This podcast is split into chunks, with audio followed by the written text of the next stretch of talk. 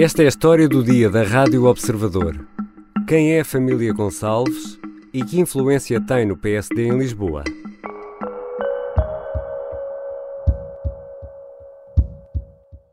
Isaltino Moraes está de novo a ser alvo de buscas da Polícia Judiciária por suspeitas de corrupção, participação económica em negócio e prevaricação. Na operação noticiada em primeira mão pela CNN, estão a ser investigados outros elementos, entre eles Rodrigo Gonçalves, destacado membro da Comissão Política do PSD. A notícia avançada pela CNN Portugal esta terça-feira dá conta de buscas realizadas em autarquias, empresas e residências na área metropolitana de Lisboa. Os inspectores estiveram na Câmara de Oeiras e também na de Odivelas, onde trabalha a mulher de Rodrigo Gonçalves, antigo presidente da Junta em Lisboa e membro da Comissão Política Nacional do PSD. Em causa estão suspeitas de crimes de corrupção, participação económica em negócio e prevaricação devido a questões ligadas a projetos empresariais e imobiliários. Faça o favor de ler o comunicado. Só que projeto foi esse porque nós não percebemos. Faça o favor de ler o comunicado. Outro dos visados é Isaltino Moraes, condenado a dois anos de prisão por fraude de branqueamento de capitais. Esteve um ano detido na carregueira. Hoje é presidente da Câmara Municipal de Oeiras. Mas nega qualquer ligação a Rodrigo Gonçalves. Não, não faço ideia do que, está- do que está a falar. Leia o meu comunicado. Mas dizia também. O meu comunicado diz tudo. Muito Mas obrigado. dizia que era uma fabulação legal ao PSD.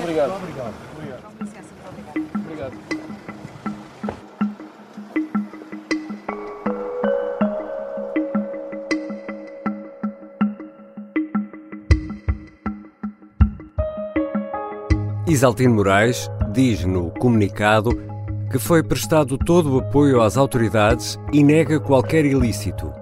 Acrescenta que quaisquer relações com elementos do PSD, com vista a apoios a candidaturas, são, e cito, fabulações. Fim de citação. Diz ainda o autarca de Oeiras que está em 2022 e que saiu do PSD em 2005. Neste processo, há um outro nome em destaque, o de Rodrigo Gonçalves, filho de Daniel Gonçalves. Quem é esta família Gonçalves e que poder tem no PSD em Lisboa? E o que fará o partido perante as suspeitas? Vou conversar com Rui Pedro Antunes, editor de política do Observador. Eu sou Ricardo Conceição e esta é a história do dia.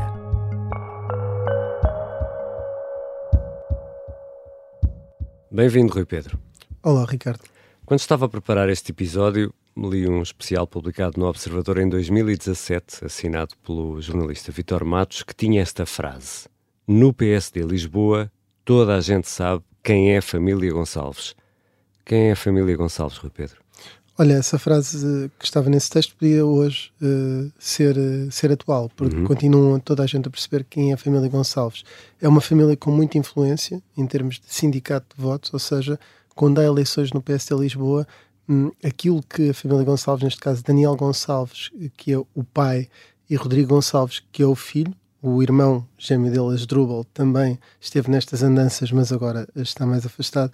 É uma família influente pela capacidade que tem eh, precisamente de fazer aquilo que eh, normalmente se designa como cacique, eh, que é influenciar grandes massas a irem votar num determinado momento, enfim, em carrinhas e outras práticas. Isto de uma forma mais sucinta era assim que uma família influente no PSD Lisboa. Eh, Rodrigo Gonçalves já foi autarca, mas agora não é. Atualmente não é autarca, apesar de ter outro tipo de responsabilidades no partido, já foi, sim, no passado, presidente da Junta de Freguesia de São Domingos de Benfica. E agora que cargo é que tem, nomeadamente no PSD? Agora é membro da Comissão Política do PSD, que é a direção. Não é a cúpula, porque dentro da direção há a Comissão Permanente, que é mais fechada, é mais restrita, mas mesmo assim é o órgão de direção e, portanto, que é liderado por Luís Montenegro, pode-se dizer que é um membro, um vogal, da direção do PSD. E de onde vem esta família? Como é que começou a ganhar esse poder, essa influência no PSD? Bom, eh, eh, esta família surge, eh, é, é um bocadinho herdeira da secção A do PSD. Antigamente as, as, as letras iam da secção A a H.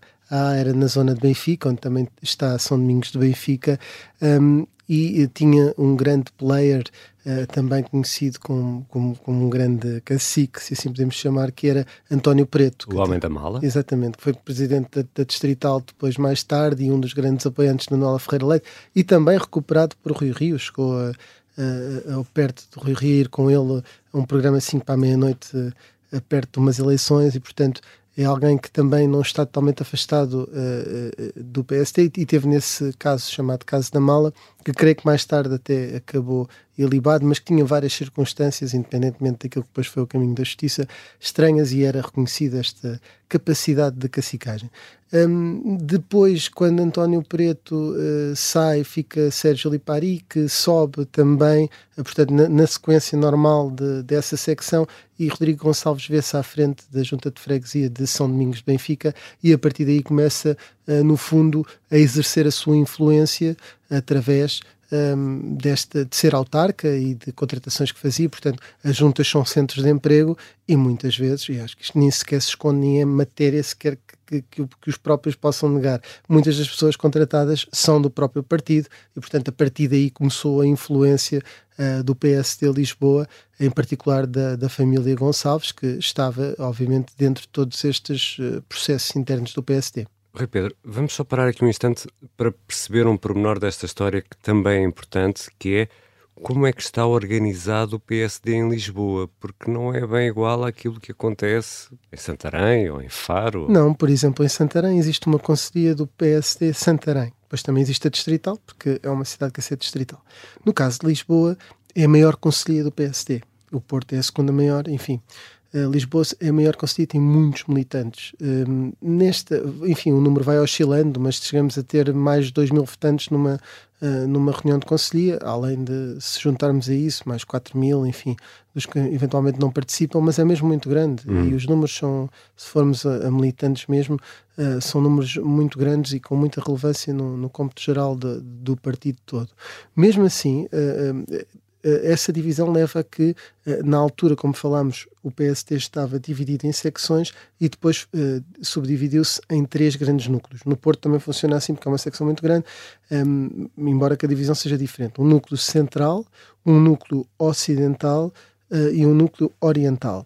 Uh, pois bem, esta família era muito poderosa no núcleo central do PST Lisboa, sendo que depois, uh, por exemplo, no núcleo ocidental há outros nomes bastante conhecidos, como hum. por exemplo o atual presidente uh, eh, um, da Junta de Freguesia da Estrela, Luís Newton, que ele sim dominava no núcleo ocidental. E, portanto, esta subdivisão dividia-se assim o poder em Lisboa por zonas e dentro destas zonas há sempre aquilo que eu chamaria o mestre cacique uhum. ou os, os grandes famílias um, um, políticas ou mesmo de facto famílias, como é este caso, uh, que têm esta influência e exercem e têm grandes sindicatos de votos.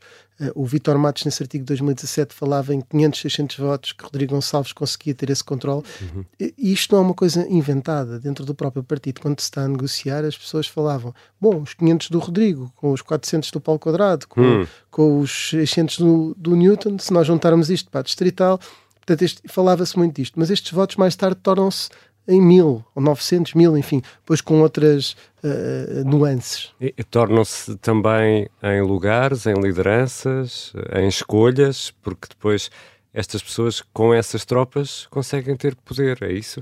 Sim, a divisão como é que se faz? Um, conforme o poder que tem, tem os lugares uh, na, na, lista e, e, na direção do partido. Um, Rodrigo Gonçalves um, com base neste sindicato de votos, uh, chegou a ser vice-presidente uh, da Conselhia. Então, quando o presidente saiu, foi interinamente presidente da Conselhia. Curiosamente, teve sempre muita influência em quem ganhava. E quando foi ele próprio a concorrer, houve uma grande frente unida e ele conseguiu, de facto, meter lá os mil votos, mas perdeu por mil cento e poucos votos na altura para Paulo Ribeiro, uh, numa, numa disputa que houve ali na, na, na Conselhia do PSD Lisboa. Portanto, mas na verdade sempre teve este tipo de influência. Ora, se depois vai para tesoureiro, ou para secretário, ou para presidente ou vice-presidente da Comissão Política, quando chega a altura de definir as listas de deputados, se tiver uma determinada Câmara, agora o PST, a Câmara de Lisboa, a escolher um diretor municipal, um diretor de uma empresa municipal, enfim, uh, quem está lá tem sempre essa capacidade de influência, funciona assim, não é só no, no PSD, no PS também, e portanto tudo parte da base para depois ter um poder maior mais tarde. Já voltamos à conversa com o Rui Pedro Antunes. Vamos tentar perceber como lida a direção do PSD com estes casos e estas suspeitas.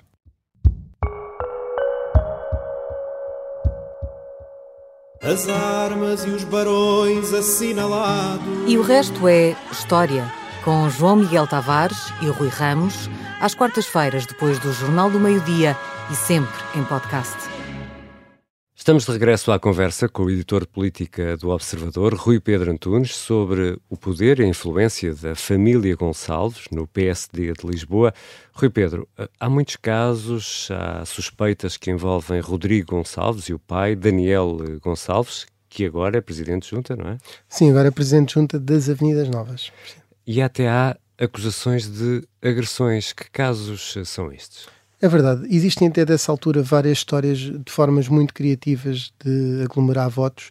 Uma delas até incluía estadias num hotel do Algarve em que um, julgo que na zona da Baleia, enfim, a história é muito complexa. Semanas de férias? Semanas de férias em que dizia isto é uma oferta da secção A uh, do PST Lisboa. E portanto a moeda de troca era as pessoas passavam uns dias um, na balaia de uma determinada uh, entidade e depois a retribuição era por via de votos. Nessa altura também há várias histórias, ainda também no caso da mala, de compra de votos uh, um, e fala-se muito no PST, enfim, uh, de que o valor de um voto era 20, 30 euros, portanto, cada pessoa que se disponibilizava a votar.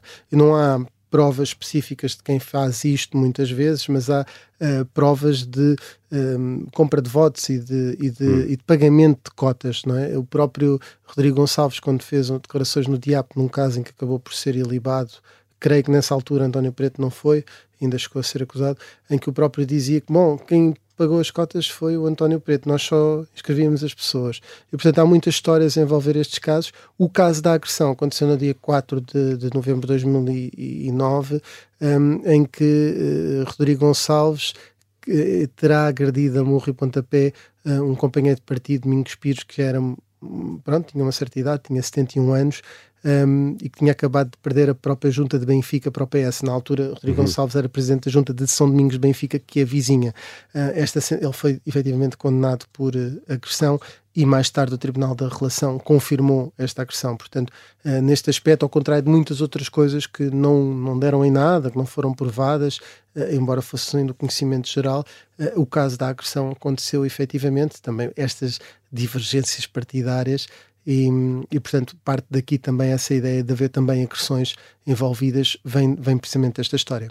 Há pouco falaste também em Luís Newton. Há outras eh, fações ou famílias eh, que influenciam o poder eh, do partido do PSD em Lisboa?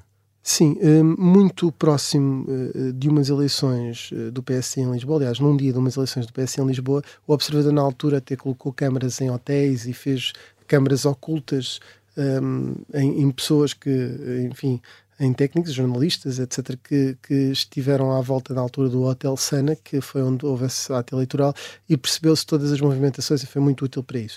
E não era apenas a facção da família Gonçalves, que também estava lá em peso nessas Os eleições. Os tais votos, não é? Os, Os tais, tais votos, que se conseguem. A chegar em carrinhas e, e, e, todos em fila, etc.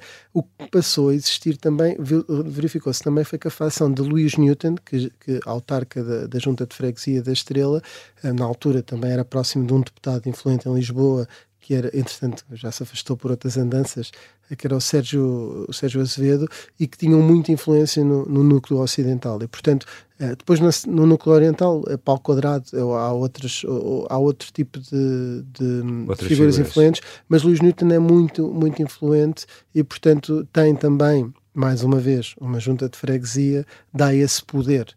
Um, a junta de freguesia da Estrela tem mais fregueses do que muitos municípios Exatamente. têm municípios. As freguesias E, de Lisboa têm agora tem um poder tem incrível. um poder e, na, E um quanto, mais, orçamento. quanto mais delegação de competências existe e muitas coisas que são feitas nessas juntas são bem feitas, inclusivamente por alguns destes autarcas, mas utilizam muitas vezes esse poder para fazer contratações eh, ou de familiares eh, ou, de, ou de pessoas do partido e, e é por aí que essa influência se exerce. E essas fações estão em paz? Eh, Já ouvimos histórias, por exemplo, de tiros na Câmara Municipal de Lisboa. Sim, eh, eh, aí eh, nessa, nessa matéria, neste momento, as coisas estão um bocadinho mais apaziguadas, porque Luís Newton foi reeleito Presidente da Conselhia com 70% dos votos. Houve uma lista alternativa, mas com outras lógicas. Tem graça que são lógicas, eram moedistas um, que estavam um pouco incomodados com uma espécie de oposição interna que Luís Newton e os seus correligionários vão fazendo a Carlos Moedas em algumas situações, nomeadamente ter votado contra Helena Roseta na Assembleia Municipal, onde Luís Newton também é o presidente da bancada, e nestas guerras internas surgiu uma candidatura, mas era que se dizia, que falava quase em nome de Carlos Moedas, portanto, numa outra lógica, porque a nível de famílias já está tudo resolvido e, e, portanto, famílias políticas dentro do PS Lisboa, Luís Newton e, e a família Gonçalves neste momento estão uh, apaziguadas, já se juntaram muitas vezes numa frente comum, já tiveram em lados diversos e quando estão em lados diversos aquece essa, essa luta de, e também a cacicagem, não é? Rui Pedro, por tudo isso que estás a explicar, fica-nos aqui eh, uma dúvida que é os sucessivos líderes do PSD vão convivendo com tudo isso. Eh, não há aqui ninguém que diga, meus amigos, isto assim não pode ser. Tem graça, Ricardo. Olha, eh, em primeiro lugar, eh, Rodrigo Gonçalves faz logo parte da lista oficial de Pedro Passos Coelho ao Conselho Nacional em 2016, porque se percebe que ele vale muitos votos e o que interessa ali é ter a maior votação. Depois, um, mais ou menos um ano depois, em 2017, Pedro Passos Coelho percebe, sai esta notícia do, do Observador na altura do Vítor Matos, um, e percebe quem é a família Gonçalves e, percebe, já percebi algumas coisas e fica publicamente, reduz a margem. Então decide o seguinte, que é Daniel Gonçalves e Rodrigo Gonçalves não são mais candidatos à junta e, portanto, coloca-lhes um travão. Ora, toda a atividade político-partidária uh, passava por estes centros Uhum. de decisão. Nesta altura, Rodrigo Gonçalves já não era presidente da junta, mas o pai era e era recandidato. E o PSD até acabou por perder essa Câmara.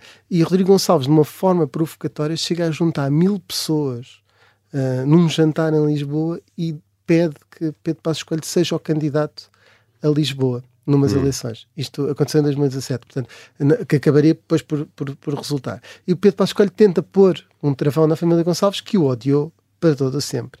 Quem é que o vai, o vai recuperar? Rui Rio, eh, que precisa dele para furar em Lisboa a hegemonia eh, prevista de Pedro Santana Lopes. E com o apoio dele, Rui Rio eh, ajuda a eleição de Rui Rio, Rodrigo Gonçalves, e depois Rui Rio retribui colocando a trabalhar como consultor na sede do PSD Mas ele acaba por sair.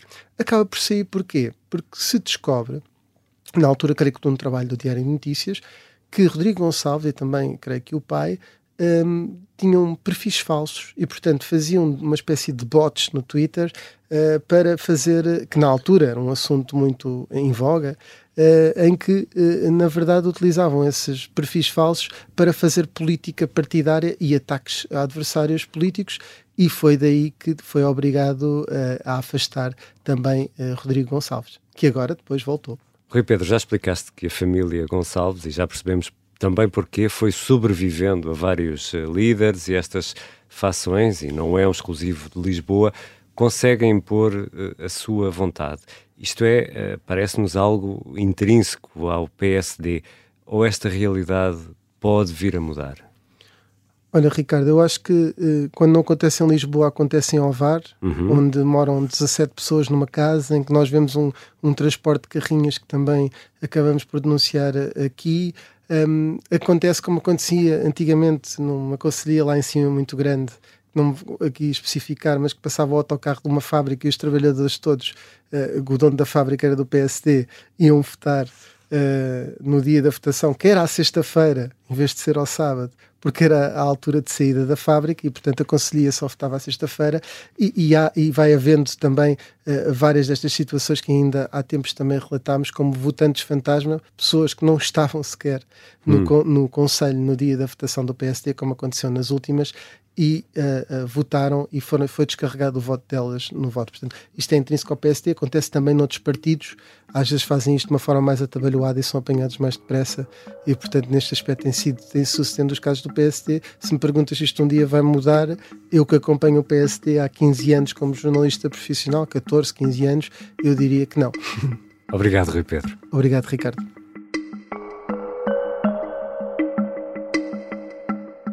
Rui Pedro Antunes é editor de política do Observador. Esta foi a história do dia. A sonoplastia e a música do genérico são do João Ribeiro. Eu sou o Ricardo Conceição. Até amanhã.